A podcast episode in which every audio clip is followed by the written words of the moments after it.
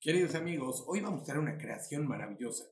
Después de 20 años de enseñar Perek hace tiempo me habló una alumna y me dice, More Carlos, tengo una pregunta que la verdad no supe contestar. Investigué y gracias a Dios encontramos la respuesta. Es increíble, pero si tú te fijas, todo el Perek existe. Tú puedes ir al zoológico y encuentras las aves en un aviario, encuentras el hipopótamo y el elefante y el camello, también todas las creaciones del principio, cómo es el mar, cómo es el sol, cómo es la luna, sabemos. También los reptiles del final, sí, la rata, todos sabemos que existe. Hay una cosa que veo que no existe, dice Ananeca voz. ¿Qué pasa con esas nubes de protección que nos protegieron 40 años en el desierto? Ya no, no están.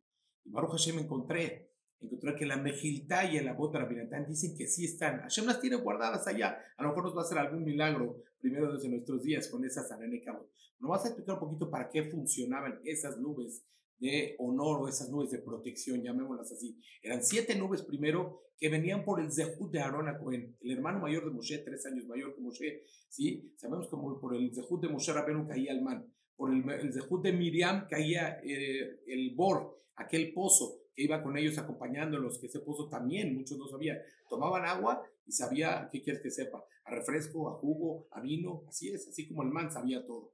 Pero las ananecabot de estas nubes de protección venían por ¿y sabe por qué? Las ananecabot traían shalom, traían paz, porque si veían una, una montaña grande, estas ananecabot, la, la nube del principio, la que la alisaba totalmente. Si venían baches que, que caía el pueblo de Israel, la, la, nube venía y alisaba también esos baches. Habían serpientes en el desierto, escorpiones, alacranes, no importa, esa nube quitaba todo. Entonces, eso traía shalom al pueblo de Israel. Por eso es que sabemos que la mitad principal que tenía Aaron Cohen no nada más era eh, como muchos dicen, sino él era una persona con amor, daba amor a los demás, propagaba la paz y propagaba el amor. Así por eso, por el de eso, de Aaron Cohen, mandó los Ananekabot, estas, que, estas nubes de protección. Dice que eran nubes que tenían tanta luz que, en realidad se veía hasta dentro de un barril, como dice Rabhaim Kanievski en su libro, que aquí lo tengo por muchos, a lo mejor no sabían, Rabhaim Kanievski, Alaba Shalom, escribió un libro, Yair Poker, sobre el Perek Shira, y él dice en Ananekabot,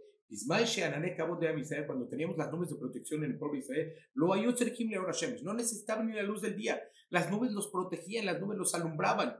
Dice, y era tan fuerte la potencia de la luz que se veía dentro de un barril. A ver, vamos a ver qué hay adentro del barril. Es decir, que, que, iluminaba con esa potencia que podían distinguir y aclarar su vista.